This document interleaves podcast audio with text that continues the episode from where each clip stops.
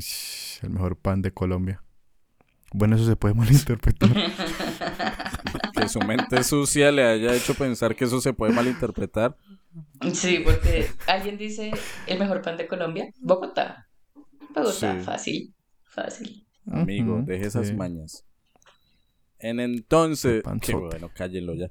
Eh, entonces. Bienvenidos a un nuevo video, una nueva preparación. Vean la sorpresa que les tenemos. Ustedes van a aprender a hacer este delicioso brazo de reina, brazo rojo, niño envuelto, brazo gitano, rollo gitano. Bueno, eso tiene muchos nombres y es muy fácil de preparar. Hola y bienvenidos a Pura Carreta, un podcast en el que se habla de historia por medio de la cultura pop. El día de hoy volvemos de unas vacaciones forzosas, tal vez, no lo sé. Vacaciones. Vacaciones. Sí. Bueno, eh, y todo esto como, y acá empiezo a hacer la propaganda y los comerciales, que bueno, en esta ocasión sí son muy importantes. Todo esto como consecuencia de, eh, pues, haber cerrado dos proyectos muy importantes que teníamos en Pura Carreta. eh, La convocatoria de Mi Gran Santander con el Ministerio de las Culturas y la convocatoria de Bucaramanga, Ciudad de las Cumbias, pluriculturalmente cumbiera con el Instituto Municipal de Cultura y Turismo de Bucaramanga. Dos proyectos sumamente satisfactorios que nos llevaron incluso a viajar por el país, conocer más de nuestra ciudad y que terminaron con tres productos, una serie de podcasts sobre migración que encuentran en Spotify, acá en el feed donde nos están escuchando ustedes, en cualquier aplicación de podcast, eh, una serie de podcasts también sobre cumbias de cinco episodios, muy pero muy recomendada, y creo que la joya de la corona, eh, guiño guiño, eh, eh, es el documental Bucaramanga Pluriculturalmente Cumbiera que encuentran en nuestro canal de YouTube. Un gran saludo para Fabián Solano, para Mariana Lamos y para Juan Camilo Torres. El combo que le apostó a realizar este documental y la verdad quedó una retrochimba. Entonces vayan, lo buscan. Igual dejamos el link acá en la, en la biografía del episodio, en la descripción, para que chismoseen y conozcan de las cumbias que se hacen en la ciudad bonita. Eso por los comerciales, pero también hay otras noticias. Señor Juan Sebastián Aguilar trató de escapar de Latinoamérica, se tropezó y cayó en México. Creo que todo el mundo está haciendo eso ahora mismo. Todos tropiezan acá. ¿Qué me cuenta? Bien, parce, no, pues emocionado de las vacaciones. bueno, no vacaciones, hubo mucho trabajo de por medio. Eh, que se las agradece, pero se entiende que volvamos al, al podcast habitual. ¿Y qué le cuento? Pues, curiosamente, un podcast en el que no tengo calor. Estar encerrado. Porque, para curiosidad Sí, de todos, fue- si creen que solo México... por el calor. Ah, sí, claramente. si creen que siempre está el mítico filtro amarillo, pues no. En esta temporada, diciembre, noviembre, diciembre, enero, hace frío. Eh, pero bien, emocionado, Cristian. Eh, pero bueno, el chisme personal después se los cuento. Ya me voy a poner a cachar, a llorar, pues. Me puse a llorar yo en el aeropuerto El Dorado, marica, parecía María Magdalena. Pero bueno, eh, creo que por ahí empato un poquito con el comentario que quiero hacer y es darle la bienvenida, el regreso triunfal a los Uh. micrófonos del podcast. Aleja, un gustazo y un gustazo incluso más, porque hace poco pudimos vernos, así sea un día en Bogotá junto a Carolina, a quien también pues le enviamos desde acá un saludo gigante. Lo de jugar bolirrana no es que se te dé muy bien. Lo pero es que sí se me da re bien, mariquis. ¿Y qué Pero- pasó? Pero yo creo que me pusiste nerviosa. ¿Yo? no. ¿Cómo? No, ¿Yo por pues, qué? es- No, no sé. O sea, la verdad sí jugué, Echen el jugué de puta mierda. Pero yo por yo casi siempre juego muy bien bolirrana. O sea, no soy la más pro, no soy Ana, la que nos ganó a todos. Dios mío, Ana nos humilló. Ana estaba haciendo la tesis con una mano y jugando bolirrana con la otra. En efecto. Pero, pero no se me da tan mal, pero ese día yo no sé qué pasa, marica, estaba botando esas bolas por los aires, tenía el tablero corrido, no, todo mal. O sea, ese día sí fue horrible. Pero en mi defensa, conocí ese sitio yendo con mis compañeros de trabajo y eh, ese día les gané. O sea, Pero no ese sé día si no ellos son muy malos. Pero ese día es tu día. El día del podcast de, de este colectivo de pura carreta era ese viernes. Y la cagué, perdón. Y Carolina, que es la paisa, jugó mejor que todos. Oye, así. Bueno, mejor que Pero todos, bueno. no, pero mejor que yo sí. Yo la, El mejor, la mejor yo del la grupo, verdad me del sentía... podcast. Sí, la mejor del podcast, es verdad. Yo me sentía... eh, y creo que Aleja tal vez lo notó, que estaba por ahí en la mesa hablando, tomando pola.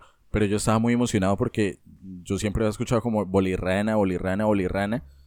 Y, y Oiga, para mí explique. fue una novedad y estaba con Juanjo. Si Juanjo nos escucha también un saludo, a Alejo también, obviamente, Paula, a Mitz de esta casa.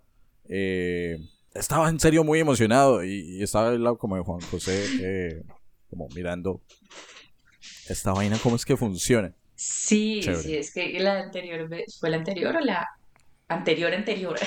La primera vez que nos vimos con Cristian, pasamos como en una, unas dos cuadras, como tres sitios de bolirrana, y qué putas, porque hay tantas bolirra- bolirranas. Y pues creo que aquí hay, hay muchas y quedamos como con la inquietud de ir a jugar, y pues ya se concretó, fracasé, pero se concretó. Mm, Y pues me alegra, yo sí te vi también allá súper entusiasmado. Y eso que esas bolirranas no son, o sea, del sitio en el que estamos, no son tan, tan representativas de la bolirrana en general, o sea, porque esas son chill, ¿sí? Como que son, son, Son Gomelas. no, no son gomelas.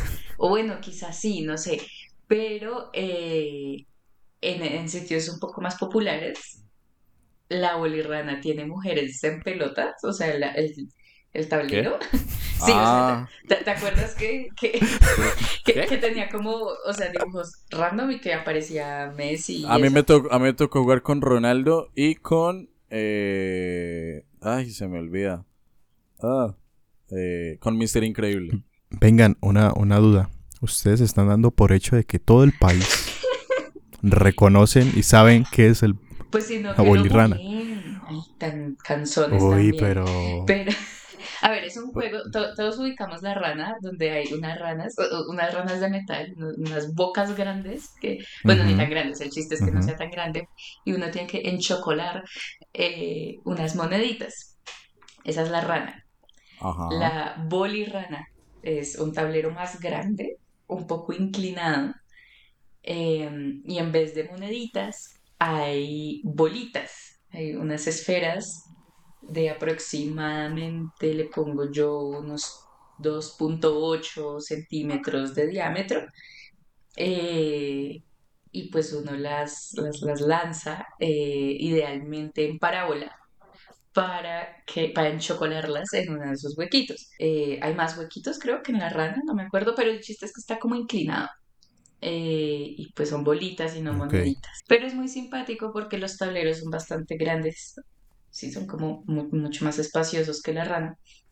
Y, eh, y tiene dibujos de viejas en bola en, por eso digo, como en, en- en los sitios más populares.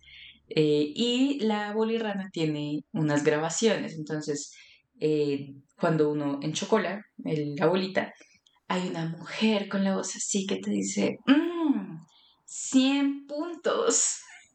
Y, y Maldita sea. es muy chistoso. Que me devuelvan mi dinero, la puta madre.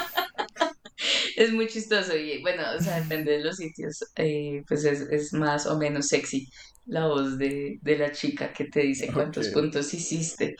Eh, sí, yo pequé porque los llevé a un sitio un poco gomelo, lo que pasa es que nos quedaba como central, sí, como, como, como ahí bien puesto en relación a las distancias. Eh, Sí. pero para una próxima ocasión vamos a uno que conocí con un amigo de Cali, eh, que lo mismo, él nunca había jugado bolirrana, le llamó la atención y al lado de donde él se estaba quedando había un, pues, un sitio de estos y jugamos bolirrana en, en uno de los que nos decía sexy, "Mm, papi, 200 puntos. Y así, lo que pasa es que yo no tengo voz sexy, yo no sé hacer eso. Estamos, ustedes son conscientes que tenemos que utilizar esa voz para hacer la calificación de este episodio, ¿no? De acuerdo, de acuerdo. Me siento usada. No, no, no, los tres, cada uno Ah, hace bueno, la- los tres la- me la voz. parece, sí. Oh, No. no, Sí, porque si no me siento mal. no, no, no, los tres, los tres. Pero bueno, yo estoy seguro Y- que eh, todo el tema de viajes con Juancho, estos juegos exóticos, están muy presentes en la película de la que vamos a hablar el Mm. día de hoy. Entonces, para no extendernos más en este saludo, que igual es bueno como saludarnos, reencontrarnos después de casi un mes de no llegar acá con episodios eh, regulares, eh, en este carretazo 17 vamos a estar hablando eh, de uno de los periodos históricos más complejos para Europa, la historia europea pues, sobre todo del siglo XVIII eh, e inicios tal vez del XIX, porque vamos a estar hablando de María Antonieta. Can't you do something? I'm not going to acknowledge it. She was in the shrubs at dawn with various men.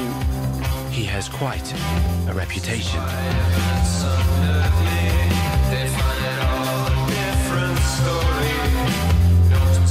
She's a terrible queen. Letting everyone down would be my greatest unhappiness. The Bastille fortress was stormed. There's a mob of hundreds on their way.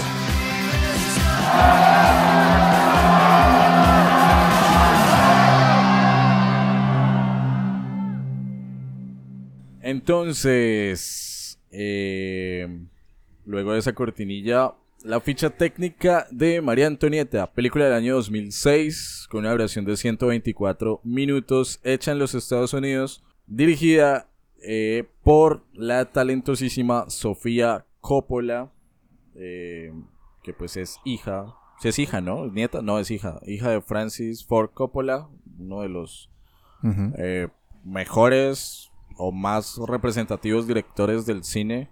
Eh, entonces Sofía Coppola dirigió, escribió el guion. La sinopsis dice lo siguiente. eh, Francia, siglo XVIII. El compromiso matrimonial entre el futuro Luis XVI y María Antonieta sirve para sellar una alianza entre Francia y Austria. Con solo 14 años, la ingenua princesa austríaca se ve obligada a abandonar Viena, su familia, sus amigos, yo le agrego el perro, para instalarse en la opulenta y sofisticada eh, corte francesa donde reinan las intrigas y los escándalos. La joven se revela contra el aislamiento que representa la corte de Versalles y se convierte en la reina más incomprendida de Francia. El reparto eh, protagonizada esta película por Kirsten Dunst, que si les suena el nombre es la Mary Jane de Tobey Maguire en la trilogía de Sam Raimi de Spider-Man. En el papel de Luis XVI está Jason eh, Schwartzman. Y pues hay también una serie de eh, actores reconocidos, pero no me voy a extender. El último dato de la ficha técnica es que esta película en el año 2006 ganó el Oscar a Mejor Vestuario, tuvo tres nominaciones en los BAFTA y dos nominaciones en el Festival de Cannes. Yo le doy primero la palabra a Alejandra. Tú casi nos sacas los ojos cuando te enteraste que estaba sobre la mesa un episodio de María Antonieta. Sí, es que como también, o sea, obviamente ustedes han tenido ya sus super proyectos de, de la alcaldía y todo eso, entonces hemos tenido como, o sea, la, la comunicación no ha fluido como fluye siempre. Entonces, como que no habíamos estado tan al tanto de, de los episodios que, que se venían. Y cuando vi que publicaron, ah, se había un episodio de María Antonieta, yo pensé que ya lo habían eh, grabado. Y yo, ¿qué tal estos perros desgraciados? La verdad, sí lo, la verdad sí lo habíamos grabado y esta nos dio pena, entonces esta es la regrabación. Es, por supuesto. Exactamente. Ah, bueno, eh, me sirve.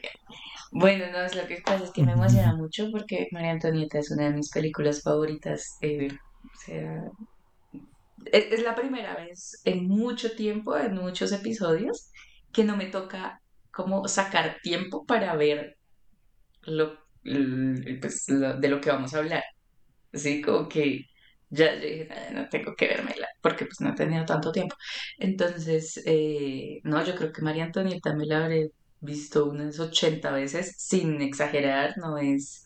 Ah, pero yo digo que La La Land me la vi 50 y me crucifican. Ahora, yo me la paso publicando mamadas de María Antonieta, no, ¿cierto? Eh, Uy. Hay episodio de María Antonieta y no hay episodio de La La Land. bueno, está bien, touché. Touché, touché. Uy. Em, es que hoy, hoy es Francis el episodio. Em, no, amo demasiado esa película. ¿Se acuerdan cuando hicimos el de alienígenas ancestrales que dije que alienígenas ancestrales había tenido que ver con mi decisión de estudiar historia?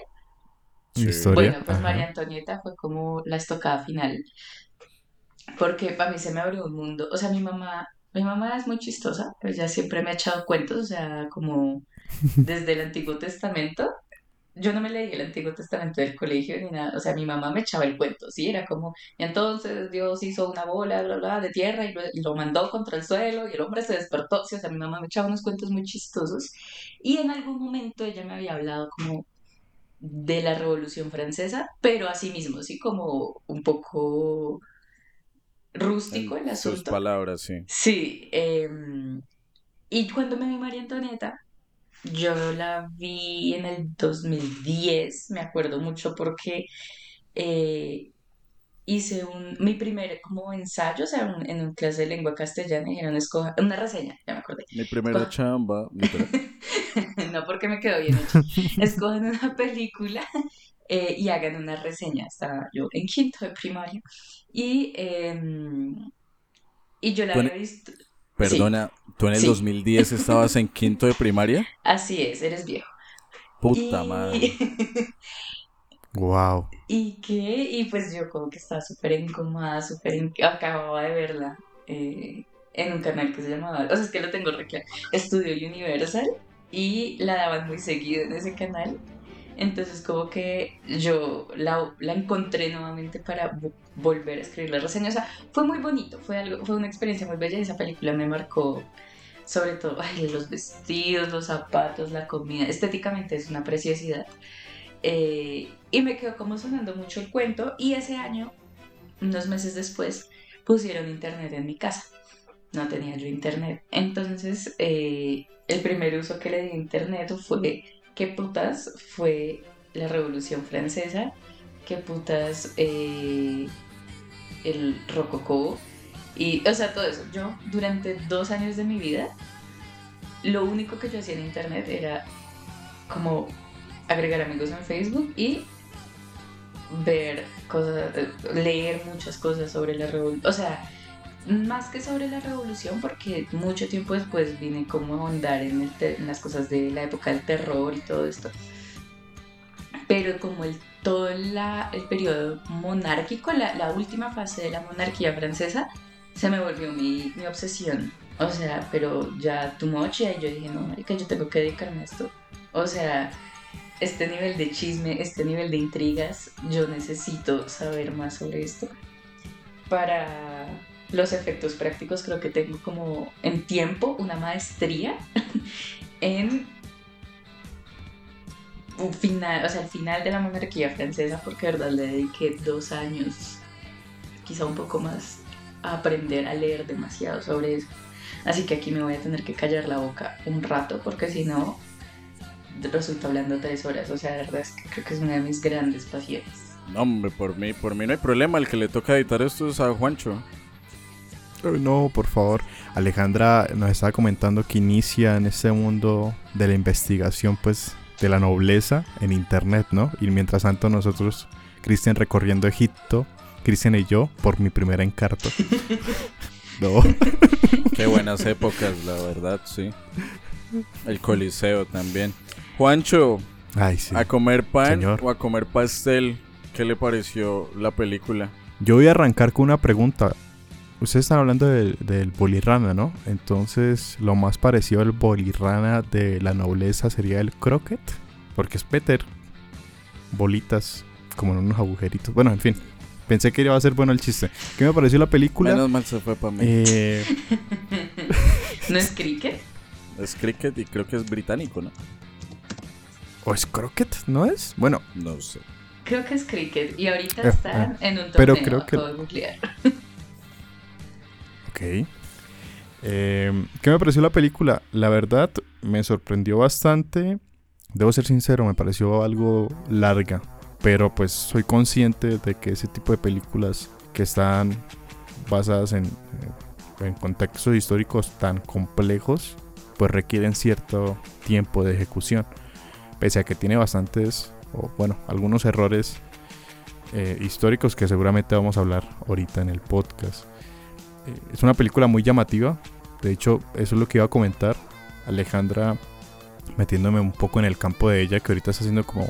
Está estudiando algo de. Diseño, ¿no? sobre diseño, ¿cierto? Eh, no, gestión de moda. O sea, no diseño, yo Ah, ok. Bueno, pero va muy relacionado. Yo dije, bueno, es que Alejandra le- seguramente le va a encantar. Alejandra resuelve. Por... Alejandra resuelve, Alejandra nos carrea el podcast, porque pues lo que más llama la atención de la película, por mucho, pues es, son los trajes, toda la escenografía y pues una de las líneas principales como cliché de Francia, más allá de la Torre Eiffel, las motos allá en la 27 de Christian Mbappé, pues es la parte de la moda, ¿no? Entonces también me, sorprendió bastante de la película y, y hablar un poco de pues la María Antonieta, última eh, reina de Francia y todas sus pues derroche de lo que se podría eh, interpretar o se o se vivió en esta Francia tan tan caótica, ¿no?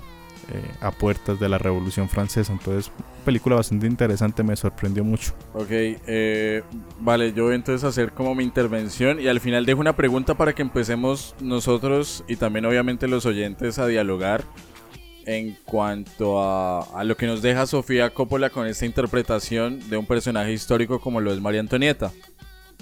Ah, y arranco diciendo lo siguiente, hace un par de días tuve la oportunidad de verme por primera vez eh, las ventajas de ser invisible.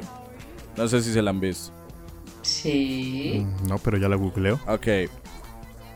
Y no sé por qué, pero viendo María Antonieta me sentí literalmente viendo una película de adolescentes. eh, si quieren la referencia de pronto más latina, viendo un, un Floricienta, no sé. Eh, como que me se- sentía mucho el aire juvenil de la. ¿Cómo decirlo? De la película en cuanto a no el vestuario, porque sí el vestuario obviamente es muy top lo que, lo que hizo Coppola y su pues to- todo su equipo de producción, pero sí en cuanto a la construcción del personaje de María Antonieta, porque nosotros estamos acostumbrados desde la historia a que la historiografía precisamente nos presente a un personaje sumamente antipático, un personaje sumamente eh, como ensimismado en sus preocupaciones, en su libertinaje, en sus excesos, en su desconexión con, con la realidad del pueblo francés, que fue precisamente parte de lo que provocó ese descalabro final que terminó con María Antonieta en la guillotina. En ese sentido, es que, y- lo decía fuera de micrófono antes de iniciar la grabación, yo no sé no estoy, o sea, no sé cómo sentirme con, sobre todo con el final de la película. No sé si me gustó o no. Entonces, creo que todos sabemos quién putas fue Luis XVI y todos sabemos quién putas fue María Antonieta. Históricamente, o bueno, la historia nos dice, terminaron en la guillotina, en, en París, pues, juzgados por el pueblo francés. En la película no pasa eso en la película tanto María Antonieta como Luis, sus hijos, logran salir del Palacio de Versalles, digamos que sí con una presión del pueblo muy fuerte, pero sus vidas en ningún momento corren riesgo. Y no sé cómo sentirme con esa reinterpretación, con ese cambio, no sé no sé qué podemos hablar sobre eso. Bueno, yo, yo ahí tengo un comentario. Eh, Pues no sé, gordo, yo creo que no entendiste el final. No sé, porque lo No, o bueno. sea, no- Ah, yo- Pues. Ah, eh, en la vida real, lo que pasó fue que ellos intentaron volarse. O sea, ya habían cogido a varios nobles, ya les habían quitado su cabecita.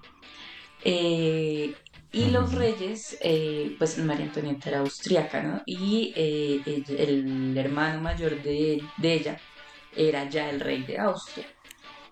Entonces, pues ahí como que viendo la situa, ellos dijeron como pues volémonos a Austria, esperemos a ver qué pasa, como si se calman los ánimos, si logramos como desde lejos negociar algo.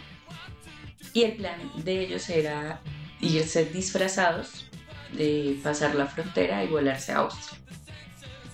Pero para eso tenían que pasar por París. Y ahí los cogen. O sea, el final de la película es ellos eh, saliendo de Versalles, dramáticamente, que igual es como una aterrizada, hijo de puta. Lo que tú dices, toda la película es un, deleite visual de, de frescura y de, de una vida, pues, como muy desconectada, que pues eso sí era muy cierto, muy desconectada de la realidad del pueblo, pero como de fiesta y de locura y de... ¿no? Y, y el final de la película es súper dramático y como, como lento, como que pesa, no sé. No, no se acaba y no se acaba es esta gente saliendo en el carruaje y ella mirando su jardín eh, de pinos precioso. Pero es como esa vaina de, de saber que nunca vas, de que ella sabía que no iba a volver. O sea, que ya era el fin. Y ya lo que, o sea, lo que se asume es que ahí los cogen, ¿sí? Cuando llegan a París los cogen. ah. Ve, me falta geografía y urbanismo francés. O sea, nos dejaron en. Nos dejaron en las puertas, pues. Sí, exacto. O sea, es el, O sea, es lo como ustedes saben qué pasa más adelante, yo no lo voy a contar. Ustedes ya saben. Exactamente, porque ya es la muerte de la fantasía, o sea, toda la película es, es- es una fantasía absoluta de la vida versallesca, donde todo siempre era colorido y relajado y donde siempre había mucho, mucho, mucho de todo. Y el final es lúgubre, está nublado, o sea, durante toda la película como que los colores son súper vibrantes y al final ellos van vestidos de negro, está nublado. Y está esa mirada nostálgica de, de alguien que es consciente que nunca va a volver a su casa. Y ya, y eso es como ya, aquí cerramos, ustedes ya saben qué pasa luego. No hay necesidad de que yo les muestre a María Antonieta descabezada porque entonces mato toda esa fantasía que construí en los anteriores ciento y pico minutos. Para ver, para ver María Antonietas decapitadas, remítanse a El Conde. Ay, sí. ¿Saben? Hay una película, espérense, la googleo, no me acuerdo el nombre. Creo que es sobre el escándalo del collar, que digamos el escándalo del collar no sale en esta película. Eh, que es una de las cosas por las que terminan juzgando a, María Antonieta en, en tribunal. Eh, en esa película sí sale el juicio y sale la decapitación. Pero no me acuerdo el nombre de la película. Un momento, por favor. Juancho, música de ascensor, por favor. El, eh, em, eh, ah. El misterio del collar. La película es del 2001. Es, si no estoy mal, con Audrey Tattoo. Ah, no, mentira, es con Hilary Swank. Hilary Swank, sí, sí, sí, la de Million Dollar Baby, esa. Eh, eso fue un chisme, le puta, ese es otro cuento. Pero eh, si quieren películas con María Antonieta juzgada, porque hay muy pocas. Yo, la verdad, solo he visto esta película en donde aparece el juicio. Mm, eh, se llama así El misterio del collar o El asunto del collar, dependiendo de dónde la busque. Si quieren, si quieren queda la recomendación. Yo lo que sí siento es que la película de- hace un ejercicio muy... O sea, como que marca un antes y un después. Y es con la muerte de Luis XV, ¿no? Luis XV que hasta el momento era como el rey de Francia. En este caso, eh, pues su futuro heredero, Luis XVI, tratando él de tener hijos. eh, pero como que la cosa no funcionaba o no, no, no quería que funcionara. Eh, entonces, como que una película es o bueno, tal, incluso una María Antonieta antes de la muerte de Luis XV y después de la muerte de Luis XV. Porque evidentemente cuando muere Luis XV, Luis XVI asume eh, pues las riendas de la monarquía. Es muy diciente. ah, creo que lo hace la película como todos estos excesos. Hay una cosa que a mí me rayó porque yo no sé si eso lo hacían en el periodo monárquico. Y es llevar un pastel de cumpleaños con velas. No sé si eso sea anacrónico. Pero pues ni puta idea.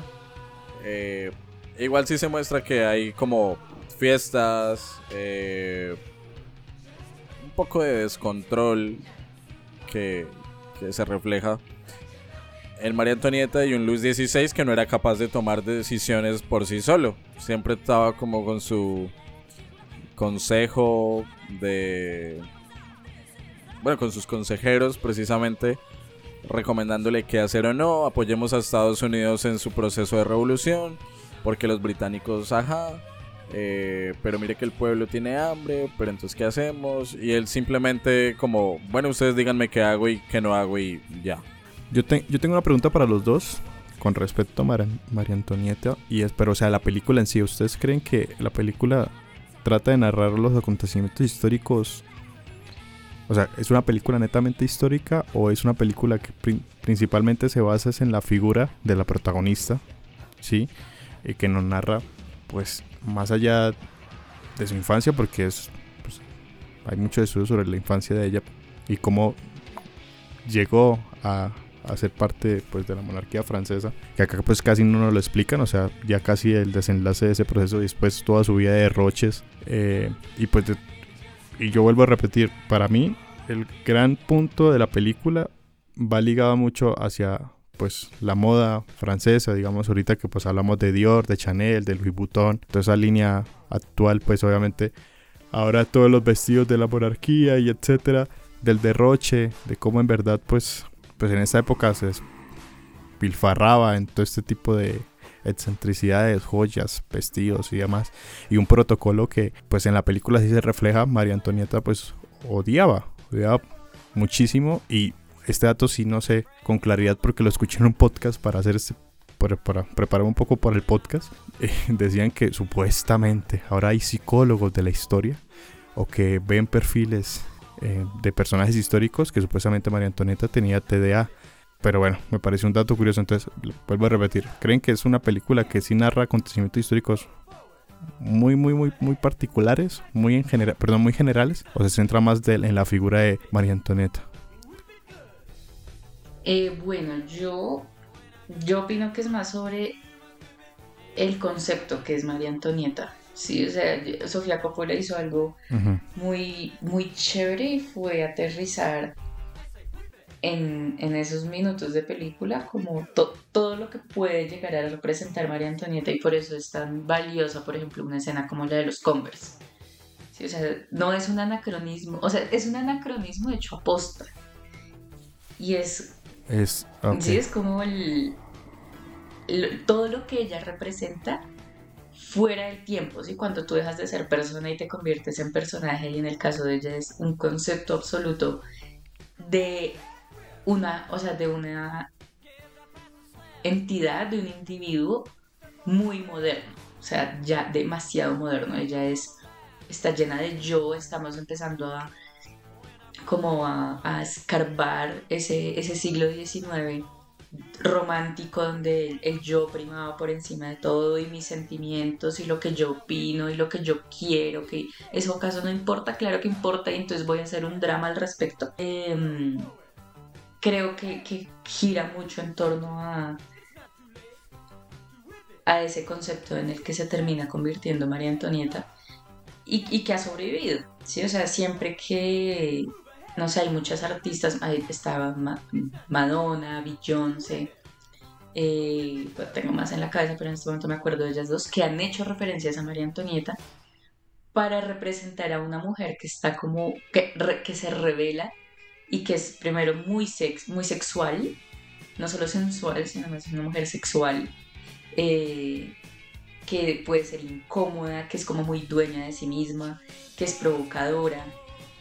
Entonces, sí, como que yo diría que es una de las primeras femme fatal de lo que es canónicamente consideramos la, la edad contemporánea, porque descolocó a todo el mundo. Entonces yo no, o sea, obviamente hay referencias a mm, eventos históricos muy puntuales y que seguramente están en la medida de lo posible bien representados, sobre todo gracias al diseño de producción tan absurdo que tiene esa película, que aparte pudieron grabar en. Versalles y todo, o sea, es como... O sea, te, te ubica muy bien y te da como la... te mete en el cuento a través del espacio. ¿sí? O sea, tú- así no te estén diciendo la verdad, todo está diseñado para que tú creas que sí. Y, y hay muy pocos aspectos del diseño de producción descuidados, o sea, incluso estos anacronismos como el tema este de los zapatos, pues está puesto ahí con toda la intención, no fue un error, ¿no? Entonces, eh, seguramente sí habrá muchas cosas eh, fidedignas, verosímiles que llamamos. Mm, pero pues sí, yo creo que más que una película histórica, es una película como la mayoría de películas de Sofía Coppola, de hecho, donde uno solo puede decir, oh, she's just a girl, sí, como que ella, María Antonieta was just a girl y eso lo hizo muy bien la película, como a- a ocuparse de ese concepto, de, de esa idea que representa el personaje. Eh, y es lo que decía Cristian al principio, ¿no? como muy juvenil, como es eso, o sea, aparte es que María Antonieta era una adolescente. ¿sí? O sea, esa señora se murió de creo que 34, 36 años. Llegó con 14 años a Francia. Sí. O sea, se- Ujú. ella, ella se murió, o sea, le mataron muy joven y toda, toda su juventud, o sea, su adolescencia y adultez temprana, pues era una fucking locura. O sea, imagínense, o sea, ustedes imagínense con 14, 16 Fue años, reina a los 19. con toda esa cochina plata a su disposición y sin una sola Sí, responsabilidad. Sí, o sea, mi amiga tampoco es que estuviera viendo fuera el texto, ella estaba haciendo algo muy lógico, la verdad, algo que se podría esperar. Eh, la locura de, de estar ahí y sin responsabilidad alguna, porque pues el rey seguía siendo Luis XV y ellos eran los delfines y pues ya, o sea, gózate, lo que no tienes absolutamente nada que hacer. Gózate Eh. lo que queda. Sí, No, la película lo muestra, ¿no? Cuando, cuando se mueren, no es como la típica decisión de, oh, ya, por fin somos reyes, sino ya valió, se acabó la rumba y ahora nos van a tocar hacer cosas de adultos. Sí, igual estaban muy peladitos cuando, cuando subieron al trono, Ujú. entonces pues igual no, o sea, qué, qué- qué locura, incluso uno sabiendo la diferencia que es tener 20 años en 1700 y péguele a tener 20 años hoy en día, o sea, es muy distinto, pero, pero igual, o sea, es el peso de la existencia, esa de raro, o sea, uno sigue siendo como todo estúpido. Eh, y ella en efecto era una adolescente y sí, sí tiene esta vibra de película adolescente, pero o sea, para mí está muy bien ejecutado en torno al personaje. Eso para responder la pregunta. Muchas gracias por su atención. Eh, de hecho, Aleja, yo te iba a hacer otro, o- otra pregunta. Bueno, te iba a plantear una situación. Cuando estaba leyendo, preparando la grabación de este episodio, me encontré con un artículo que la verdad se me escapa ahorita el nombre de la revista, en el que se comparaba la figura de María Antonieta con lo que nosotros eh, conocimos hace, ¿qué? 30 años, 40 años, con la figura de Lady Di en Inglaterra, en la monarquía británica. Y dicen que son, digamos, un par de personajes muy similares en el sentido que siendo muy jóvenes y con unos estándares, quizá el de María Antonieta tal vez no, porque igual era parte de una monarquía como la austríaca, llegan a desafiar los cánones eh, que imperan en el, en el caso de María Antonieta en Francia, en el caso de Lady en el Reino Unido. Y todo lo que eso representa de incomodidad, de indisposición para con el orden natural de las cosas, entre unas comillas muy gigantes. Entonces no sé si para ti, y que de hecho acá hago spoiler, no sé, no sé si vas al día con, con The Crown, con la primera parte de la quinta temporada. Yo voy al día, lloré cuando se murió Lady. Eh, pero no sé si para ti este, este ejercicio de comparación sea válido. Pues sabes que sí, yo no lo había pensado. Y yo creo que sí, por lo, pues todo lo que acabas de mencionar, igual la monarquía austriaca era muy diferente, muy, muy diferente a la francesa. O sea, es que toda esa parafernalia que se inventó Luis XIV, qué mamera, la verdad. o sea, como que sí, es ya el absurdo de Mariquis, no, no me puedo yo poner los cucos porque me los tienen que poner no sé quiéncita, ay no. Mm, Esa escena da mucha risa. es, es tortuoso. Y, y esa ceremonialidad para todo, no, no, horrible. De hecho, la- no sé si sabían aquí un dato coctelero, para que le digan a uno, sí, ah, bueno, todas las normas de etiqueta que, que hoy en día mucha gente sigue usando, como el tema de los cubiertos, de eh, siéntate así en tal situación, siéntate así en tal otra, eh, ¿cómo se llama esto? Ay. Ah, que se va a acabar la llamada en 15 minutos, yo creo que eso no. Em, sí, como, sí, toda la, la- la etiqueta que incluso hoy se sigue enseñando en, mm, pues en las clases sociales muy altas, eso se lo inventó Luis XIV. Para que la gente, sí, para Oh. como, para toda esa ce- ceremonialidad de Versalles. Me imagino que pues muchas cosas han mutado, otras se habrán perdido, pero el, nacimiento de, de esa mierda es de, ese señor, sí. También fue el que nos puso a parir acostadas, y sí, ese, hijo puta se nos cagó la vida, pero... em, pero la corte austriaca no era así. Sí, entonces eh, ellos eran como súper chill, cada quien se ocupaba de lo suyo, cada quien era capaz de limpiarse su propia cola. Y así, ella, eh, entonces creo que la comparación con Lady Di es muy interesante por eso mismo, porque pues Lady Di, si bien era de la nobleza, pues era una persona que tenía una vida pues más bien normal, ¿no? Como, como muy cotidiana, muy, muy alejada de la parafernalia de la, reali- de la realeza. Y, y sí, o sea, no lo había pensado, pero creo que sí es una comparación válida, sobre todo por la incomodidad que pueda generar en, en el entorno. Quizá no sería tan válida en la medida en la que María Antonieta no se untó de pueblo. ella, a ella, e- ella se construyó su propia versión de lo que era ser campesino. Muy, muy aesthetic. Pero sería como donde la comparación Hay una escena, de hecho, perdona, yo meto ahí la cucharada. Hay una escena que creo que habla muy bien de eso. Y es, estando en los jardines de Versalles, eh, le dicen a María Antonieta como, eh, mi señora, los árboles eh, que usted quiere ya van a llegar. Y ella dice, ¿y cuándo se demoran en crecer? No, como tres años. Ah, pues comprémoslos ya grandes. Y después le dicen, eh, "Se- señora, el pueblo está aguantando hambre, no sé qué más, ya se acabó los recursos para las beneficencias, eh, la gente está enfurecida. Y ella dice como, "Mm, mejor compre los árboles pequeños. Sí, ella, ella, pues, o sea, digamos que no se justifica en, de ninguna manera. Es empática. O sea, es, es una persona que está como de verdad demasiado metida en su rollo. O sea,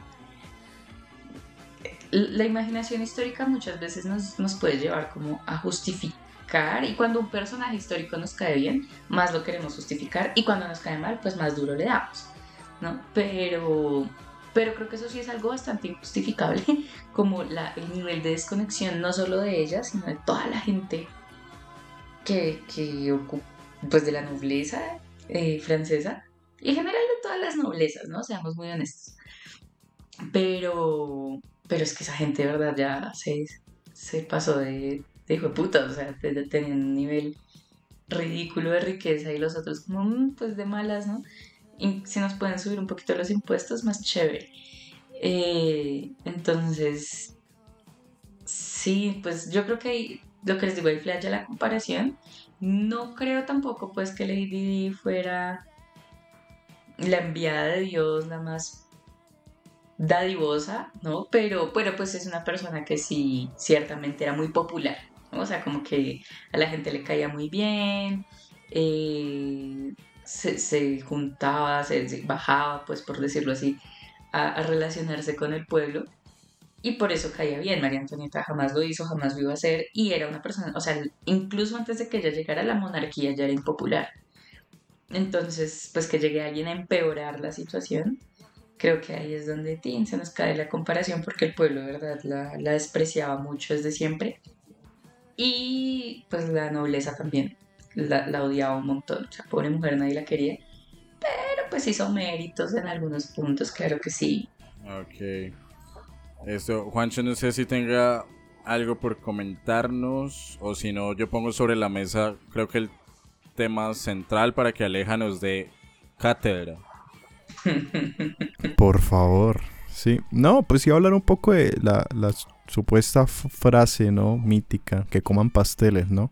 Volviendo otra vez a la, a la idea de la cero empatía que tenía, eh, pues, María Antonieta.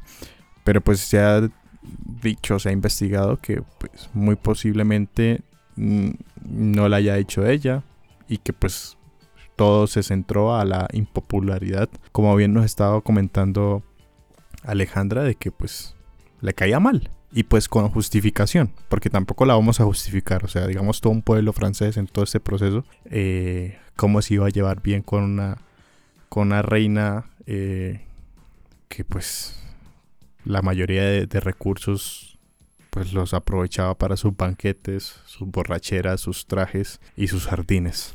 Juancho, eh, y Aleja. Señor.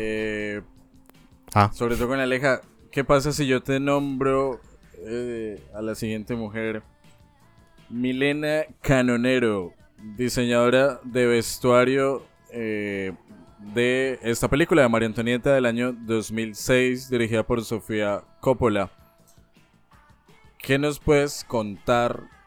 Y creo que eso es algo bastante novedoso. Por lo menos en la UIS no pasa. No sé si en Bogotá sí llega a pasar. Sé que en Estados Unidos y en Europa existe.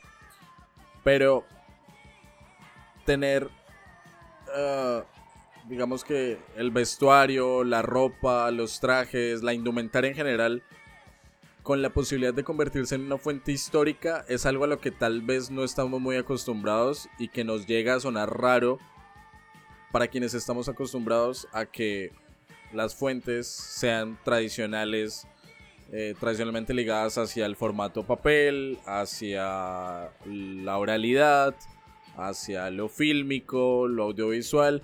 Pero cuando nosotros nos pensamos la ropa como una potencial fuente histórica, ¿tú cómo, cómo entiendes o, o cómo, cómo crees que esta película hizo un ejercicio tan bueno? O sea, puta, ganó el Oscar a mejor vestuario.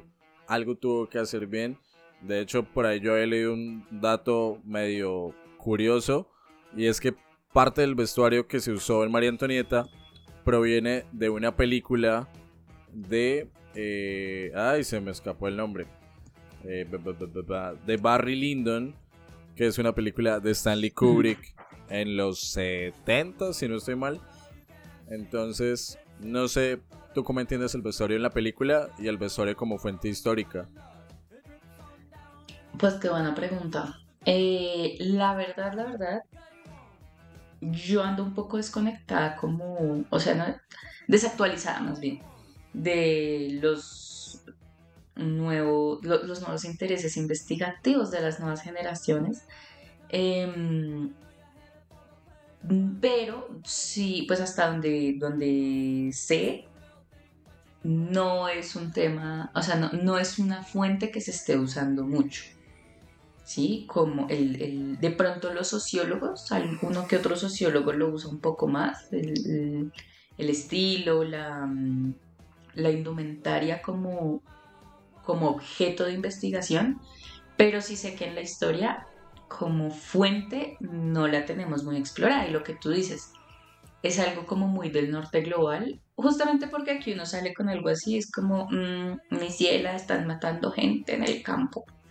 Sí, o sea, hay, hay una vaina contextual que mina mucho poder dedicarse a esos temas. Eh, me acuerdo muy bien de una investigación que hizo alguien de la Universidad del Rosario, no recuerdo el nombre de ella. Ahorita busco porque creo que tengo la ponencia por ahí en, mi drive. Em, que usa un poco el, vestuario como fuente, pero no el vestuario en sí, sino la circulación de telas, la importación y eso durante el siglo XIX, eh, para hablar de la construcción de la categoría del, del ángel del hogar, del... ¿Cómo se llama esto? Bello género, no, sino... Ay, se me olvidó. Bueno, una forma en la que tenían de nombrar a las mujeres en el 19. Eh, bueno, una era el ángel del hogar y, y otro, no, se me, se me va. Pero sí, o sea, cómo la ropa empieza a construir ese, ese modelo femenino de adorno del siglo XIX, cuando pues hay algo que se llama la renuncia masculina, no sé si lo han escuchado, que es cuando los hombres, justamente después de que cae el antiguo régimen, entonces los hombres de hasta el siglo XVIII eran igual o incluso más rimbombantes en su vestuario que las mujeres, porque pues así demostraban más poder. Y cuando cae el antiguo régimen, hay como un, giro en la, en la indumentaria masculina hacia el traje. O sea, si ustedes se fijan, el, traje masculino no ha cambiado prácticamente en nada desde el siglo XIX. Sigue siendo chaqueta, eh, pues en algún momento era como la pajarita, la, una especie de frac, chaleco y pantalón. Fin, o sea, no ha habido unas variaciones mínimas en el corte de, la prenda, pero es porque el hombre es útil, el hombre está para eh, ejecutar, ¿no? Entonces tiene que tener ropa que le permite ejecutar. Y la mujer se convierte en un adorno, entonces todo el poderío económico del hombre se demuestra en la mujer. Entonces, eh, las joyas que lleva, el, tipo de tela con el que se viste, los zapatos, todo eso. O sea, entre más tiene un hombre, más ostenta a su mujer. Y eh, pues la investigación de, esta chica del Rosario habla mucho de eso, como que entre mayor el nivel social de ciertos sujetos, asimismo están las cuentas, pues ella, eh, sus fuentes igual son documentales del tema de importaciones y todo eso. Mm, qué tipo de telas importaban, de dónde las importaban, quiénes eran las modistas, pero todo en cuanto a la construcción de género eh, de, las mujeres en Bogotá en el siglo XIX. Esa es la única investigación que se me viene ahorita a la mente, seguramente hay, varias más, no voy a decir muchas más porque muchas no son, eso sí estoy segura. Ahora, en cuanto a... Mm, la ropa como fuente, yo me estaba arriesgando un poco a hacerlo, pero ahorita que estoy estudiando moda, yo, como les decía ahorita en mi carrera, yo no veo diseño como tal, pero sí veo mucho como dirección creativa y todo el tema de conceptualización alrededor de una marca, alrededor de una colección, de si yo quiero vender eh, una idea, una eh, también el tema editorial. Mm, y es algo a lo que sí me, eh, me, quiero, me he querido arriesgar, como muchas veces, ya aquí se nos va a acabar la grabación, ya que acabo en tres minutos a cerrar la idea. Eh, de pronto no yéndome tan atrás hacia el, hacia el pasado, lo hago mucho más actual, eh, de la, la, posibilidad política de vestirse. Entonces, no sé, hay mucha gente que dice como, no, es que... yo pienso aquí en mis amigos los mamertos, ¿no? No todos, pero pues es como el el general, no, es que yo no me ocupo, yo no veo que me pongo, porque pues muchas veces la moda es entendida también desde lo que veníamos hablando de la frivolidad, de la desconexión con los problemas reales del mundo.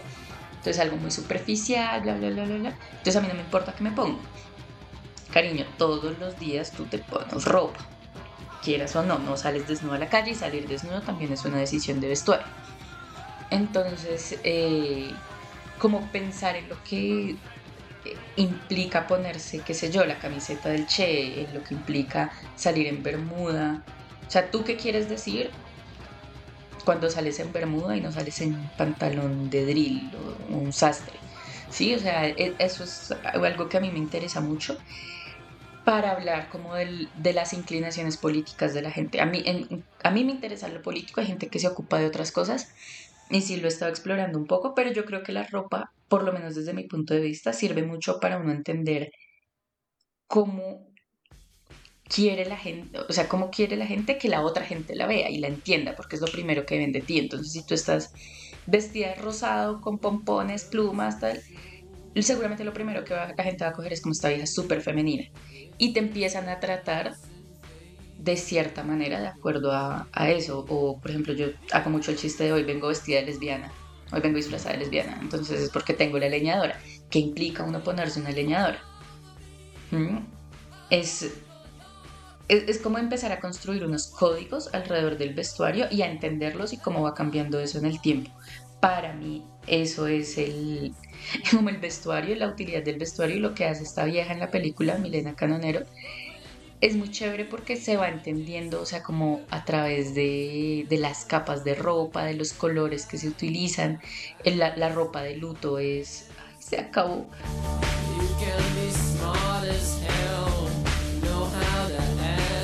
Bueno, eh, lo que hace esta vieja Milena Canonero es... Primero está muy basada en los, en los retratos que se conservan, igual del rococó, justamente como era una época tan visual, o sea, es como ese hijito especial llamativo del barroco, o sea, porque el barroco es súper llamativo, pues el rococó ya se caga en todo.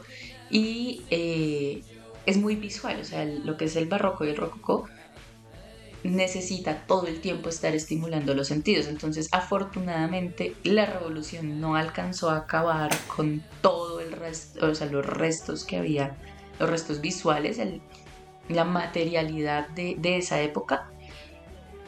Y se logra como recuperar mucho, mucho material, pues de pinturas. Realmente es como lo que más hay de las amantes de Luis XV, por ejemplo, de la misma María Antonieta, hay una cantidad ridícula de retratos, porque eso era otra cosa que gastaban y gastaban pintándose así, pintándose así.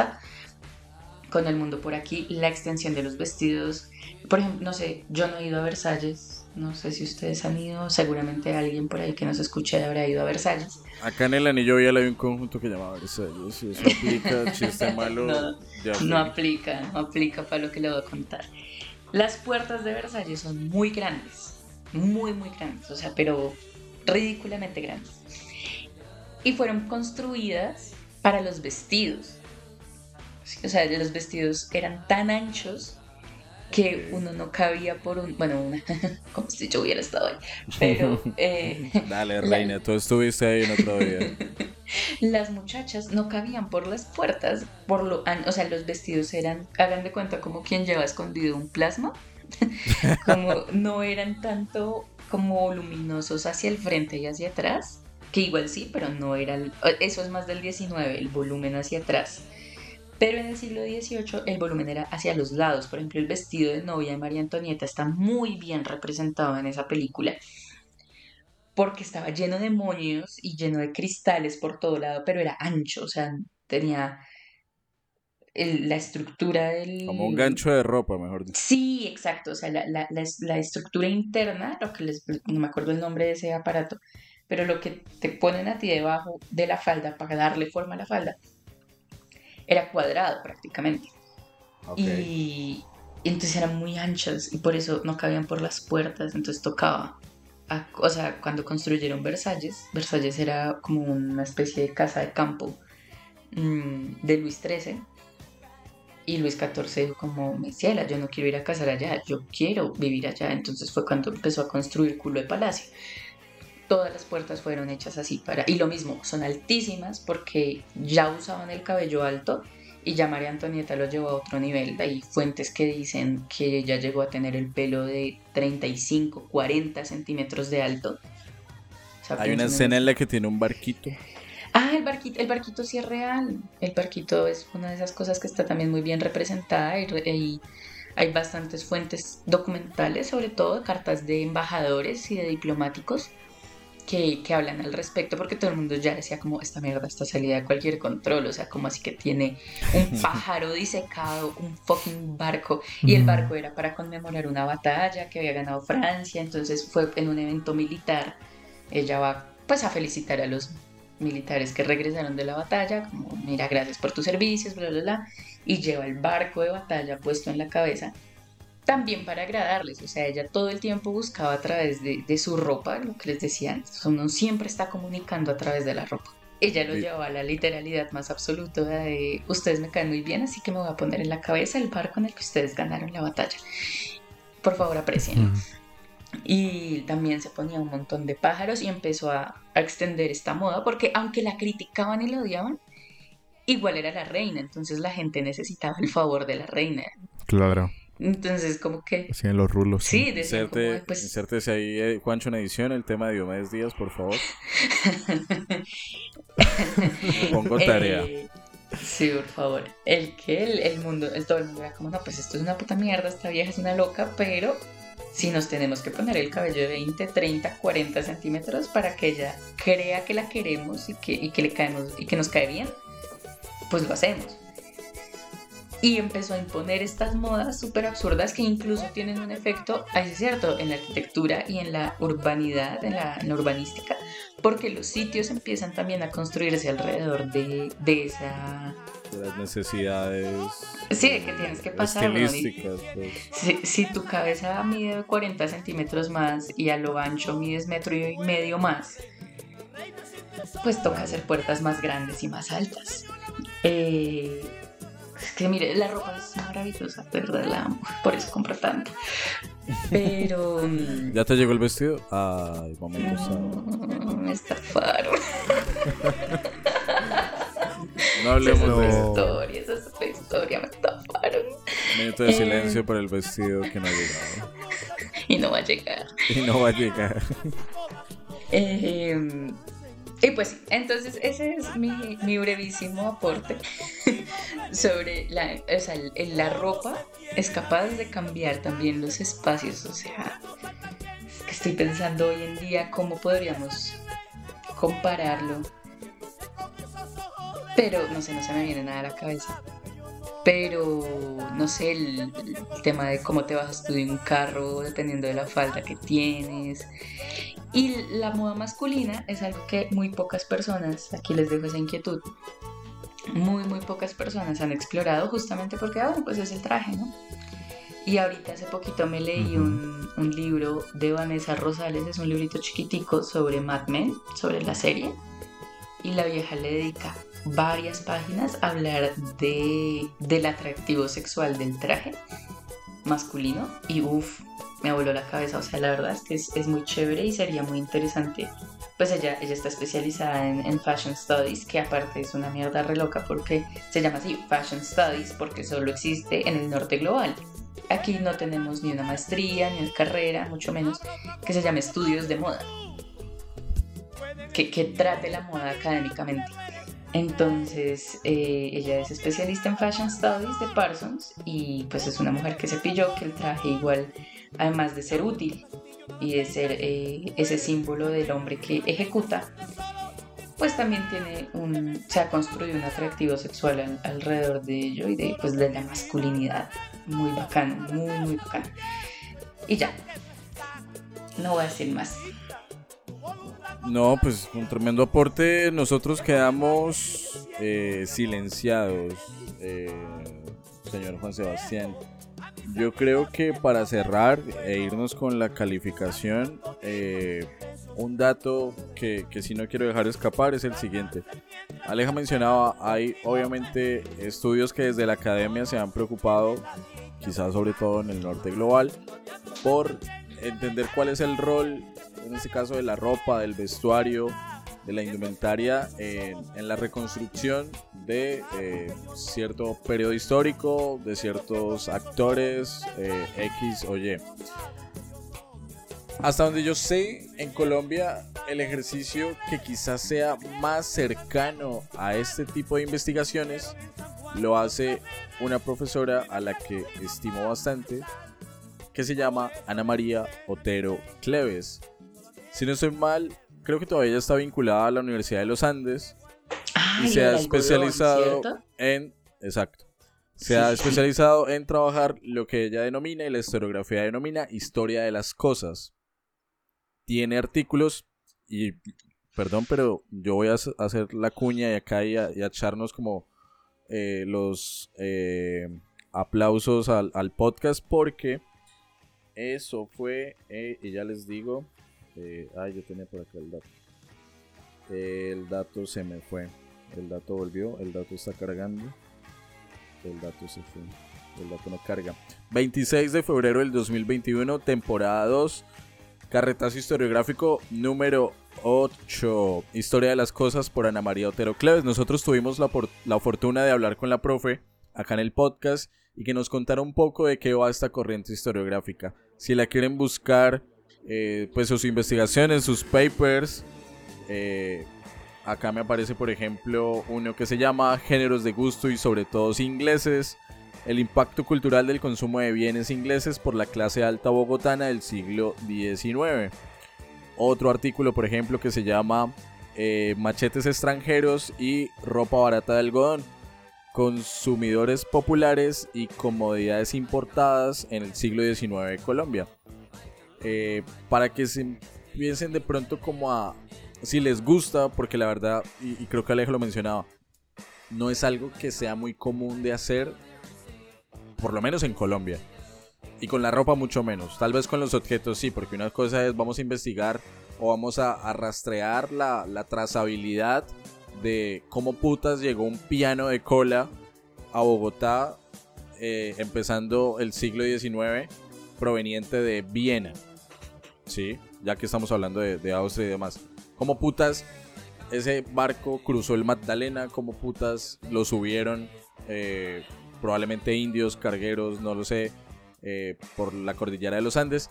Entonces, más allá de la historia de las cosas, la historia en este caso de, la moda, eh, de la ropa, de, de- estas otras potenciales fuentes históricas, pues es como un terreno pendiente para, para Colombia. Y no irse, y, acá sí también, y lo recuerdo y perdón que me esté extendiendo, no irse a lo que hace, y es una denuncia pública, por ejemplo el Museo Militar que hay acá en Bucaramanga, donde exhiben un montón de uniformes y creen que eso ya es hacer historia pues a partir de ciertos elementos históricos eh, representativos en este caso de una institución como lo es el Ejército Nacional actualmente. Eh, entonces como que sí, pensarse esas nuevas posibilidades es, es muy válido e interesante. Y la profesora Ana María Otero, a quien nosotros pues recomendamos bastante y no porque ella necesite nuestra recomendación, sino porque se ha labrado un camino académico e investigativo bastante amplio, tiene todo para hacerlo. Y con eso termino. Entonces no sé si algo más o nos vamos con la calificación. Yo tengo un dato random.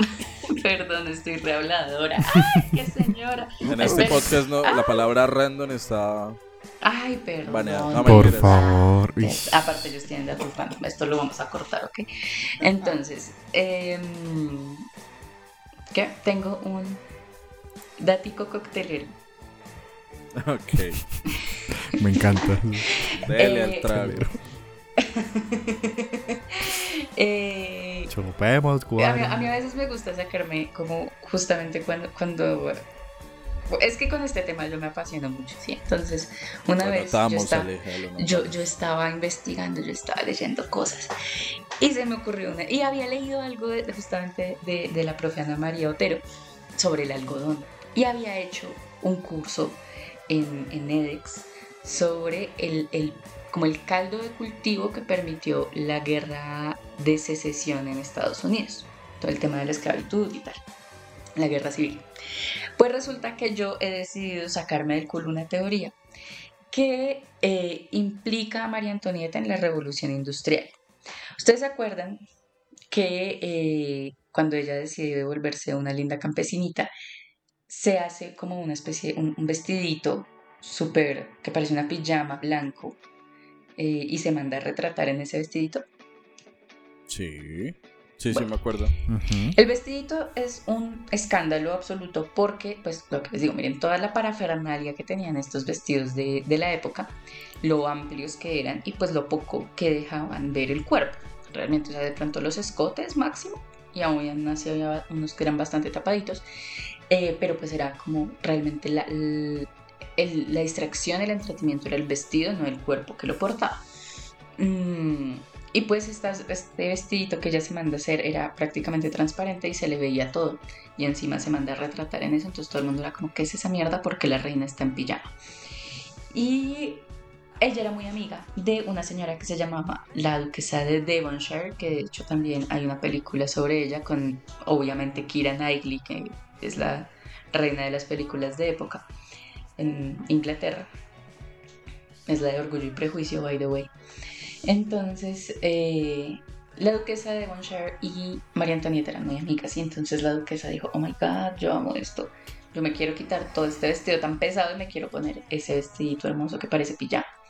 Y empezó a hacerlo mucho. Luego estalla la revolución en Francia, se muere María Antonieta, pero en Inglaterra están chill, están relajaditos, ellos ya tuvieron su revolución, ya tienen todo arreglado. Entonces la duquesa empieza a utilizar mucho este, este tipo de atuendo y la moda empieza a cambiar, aparte después de la caída del antiguo régimen, la, silueta femenina se, se convierte en, en una columna, haciendo referencia a las columnas griegas, también empieza el neoclasicismo, toda esta locura. Y pues esta silueta como que se pone muy de moda. Coincide con que ya no es un trabajo de lujo y de suprema dificultad hacer una pieza en algodón porque empiezan a existir las máquinas, eh, los telares industriales, que es cuando tenemos esta disparada de la revolución industrial que empieza con la ropa, si la, a la gente se le olvida, qué horror, pero el, inicio brutal de la revolución industrial es a través del vestuario porque se puede empezar a fabricar ropa a una velocidad absurda, sobre todo de algodón. Entonces, eh, pues nada, esta señora empieza a poner muy de moda, la duquesa de Devonshire pone muy, muy de moda esta silueta del vestido que se inventa María Antonieta en, su Petit Trianon. Y esa necesidad de algodón empieza a estimular las plantaciones algodoneras que ya existían, pero ahora necesitaban aún más al otro lado del Pacífico, en el sur estadounidense. Entonces, esa es mi teoría. Yo, yo la sustento, yo siento que es muy real. Y es que María Antonieta dio pie a la revolución industrial. Y lo digo porque la quiero mucho. Entonces, eh, pues nada, ese es como mi dato, mi dato curioso. Como que una vez una señora, una reina de Francia, decidió cambiarse el traje. Y tres doritos después hubo una guerra al otro lado del, océano, decidiendo si tenían a un montón de gente esclavizada sacando más algodón o no. Y ya, gracias. Chanfle. Chanfle. Iba a decir, creo que lo de la guillotina. Eh, no sé. Eh, habría sido más poético con cierta decoración, pero eh, no, no soy tan hijo de puta. Entonces, eh, nos vamos con la Cortinilla. cortinilla. Y después de la cortinilla, calificación de este carretazo número 17 de la séptima temporada. Guillotina y cortinilla. Ay. No, bueno. Eh, bueno, entonces, momento de calificar. Hace rato no hacemos esto. Aleja, recuérdame cuál es la voz de las bolirranas para poder hacer esto como es debido, como se prometió.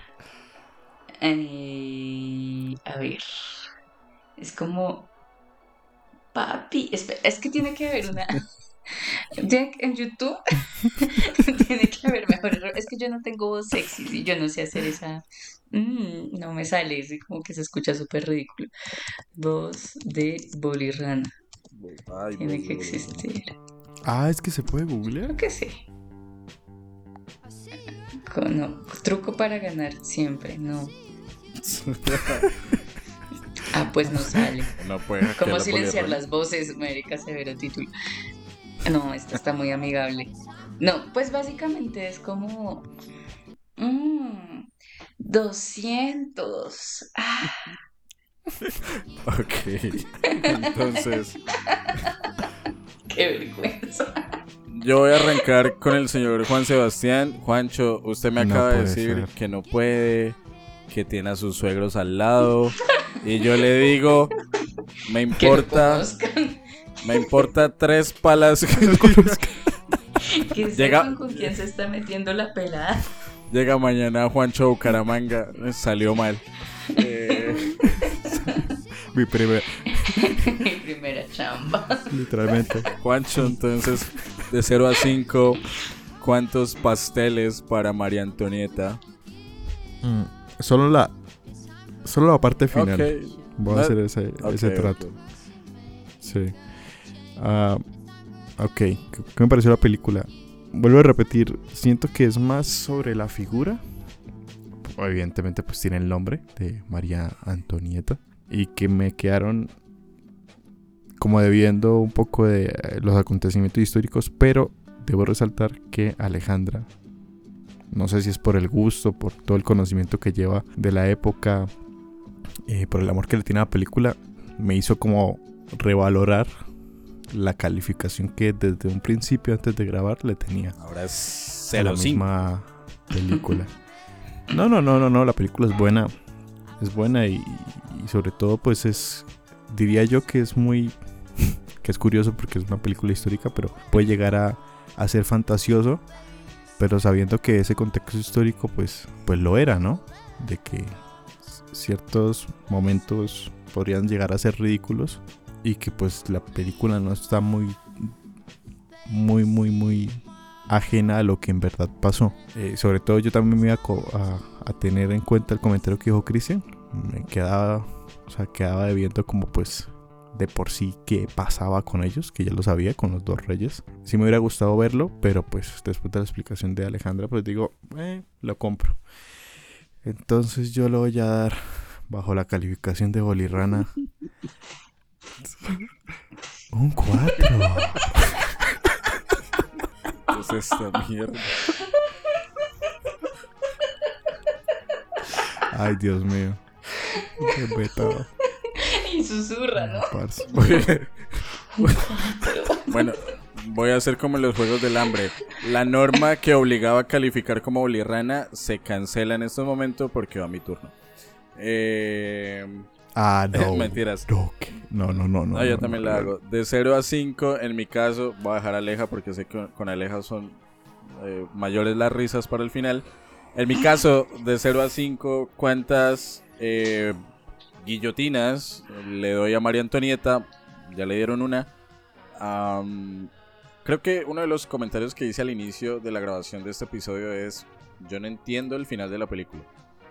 Y Aleja trapeó el piso conmigo. No mentiras y aleja de alguna otra forma, digamos, con, con esos análisis que ella eh, nos planteó en esta oportunidad, en esta grabación, desde el conocimiento que tiene tan profundo sobre eh, este periodo monárquico, este, lo que es finales del siglo XVIII, eh, y en especial con la monarquía francesa.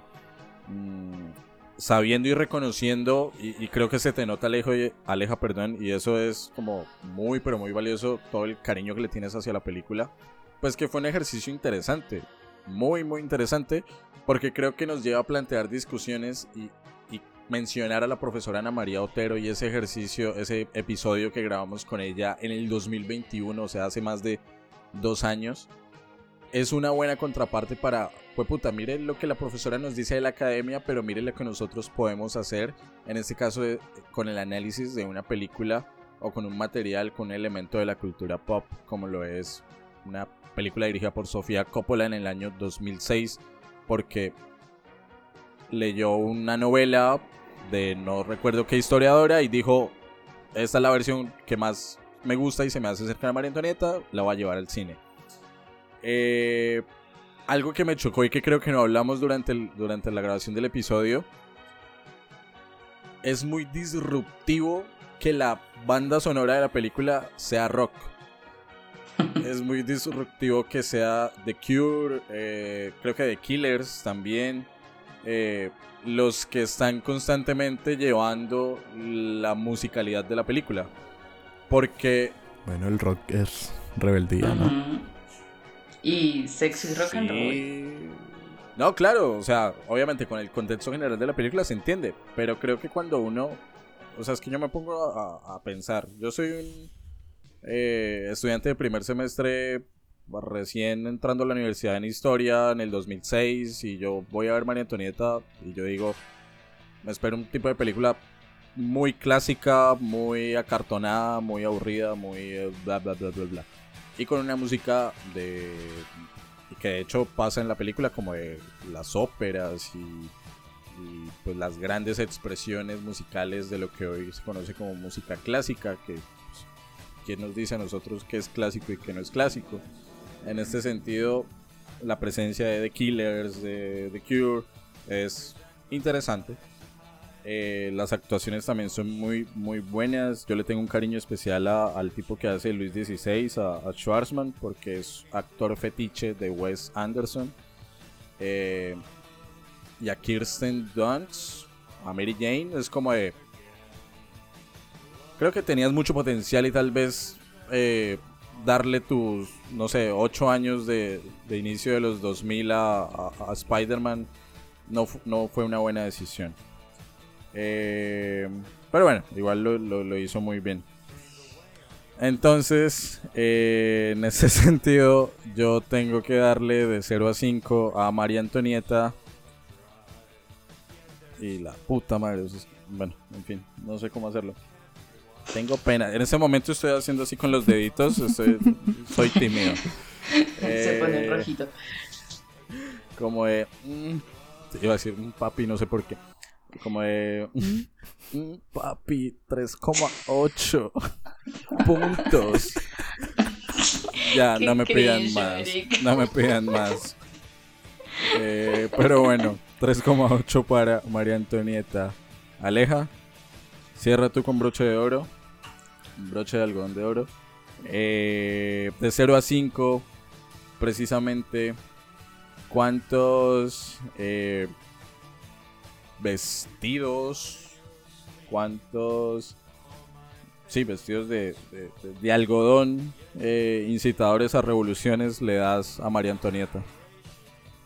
Bueno, yo sí, es que la amo mucho, marica. Amo a María Antonieta y amo la película. Eh, quiero ser un poco objetiva, ¿sabes? O sea, como que estoy intentando buscarle eh, un, quiebre. Eh, es que está tan bien hecha, güey. No, yo, yo ya, a mí ya me vale verga. Voy a darle mis 5, pero, ay, se lo tengo que dar bien, ¿no? Entonces es como... Inesperado. Inesperado, dice Juancho. Nadie lo vio venir. Oh, pintamos sorpresa. ¡Wow! Ay, le quería poner menos, pero argumentado y no, no, es que no se me ocurre, o sea, estoy nublada por el amor. Eh, le voy a poner 5. Dios mío. ¿Cuál fue mejor? El tuyo es Vote, susurrado, por favor. Sí, Juancho. La verdad, sí. El tuyo la rompió. ¿Puede hacerlo otra vez? Juancho del promedio. No, no, no, no, no, no, no, no, no, no, no, me van a echar. Ya, lo- ya está en migración, Juan Sebastián. Entonces, de 0 a 5, eh, un promedio de 4,3 para María Antonieta, película del año 2006, dirigida por Sofía Coppola. En este regreso triunfal de pura carreta a los episodios regulares, luego de unas vacaciones no tan vacaciones. Carretazo 17, señorita Alejandra Pérez, señor Juan Sebastián Aguilar, eh, Caro a la distancia y queridos, queridas oyentes, un placer como siempre. Me alegra volver, eh, pues seguir echando carreta junto a ustedes. Gracias, besitos. Gracias Alejandra, a Cristian, a Carolina, todo el equipo de Pura Carreta Podcast. Y yo me despido mandándoles ahorita una, una imagen que acabo de ver en Instagram, eh, dando puertas abiertas al siguiente episodio de una publicación de Cinemark que dice, sé todo un conquistador, llevándola a Premier Napoleón. Gran La siguiente, siguiente episodio, siguiente episodio de Napoleón, muchas críticas de por medio, pero pues sé todo un conquistador, llevándola a la Premier de Napoleón. Eh, gracias por llegar hasta acá, pero... Y espero que lo del bolirrana... Nada, se repita, fue muy gracioso, la verdad. Yo les quiero Ya mostrar queda. mi fondo de pantalla que tengo hace, o sea, cambié computador y todo y volví y bajé la misma imagen. Sí. O sea, cuando les digo que la amo, la amo. ya, ¿Pan casi. o pastel? pan. No, Pan. bueno. ¿Pero pan rollito o hojaldrado? U hojaldrado. Ojalá. Hojaldrado, sí, que haga Ojalá. harto reggae. Juancho, yo que días que estuve en Bogotá fui a comer pan y me acordé de usted. El mejor pan de Colombia. Bueno, eso se puede malinterpretar. Que su mente sucia le haya hecho pensar que eso se puede malinterpretar. Sí, porque alguien dice el mejor pan de Colombia, Bogotá.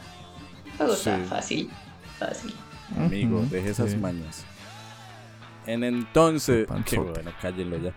Eh, entonces. ah, ya nos vamos. ¿Estamos esperando el, el- el pantallazo de Aleja? No, yo le. Ay, yo, yo activando con estúpido lo vi. cámara. Yo lo vi, yo lo vi, yo lo vi. Ya yo Ah, lo vi. es acá, perdón. Sí, a ver, mira, mira. A ver, yo veo.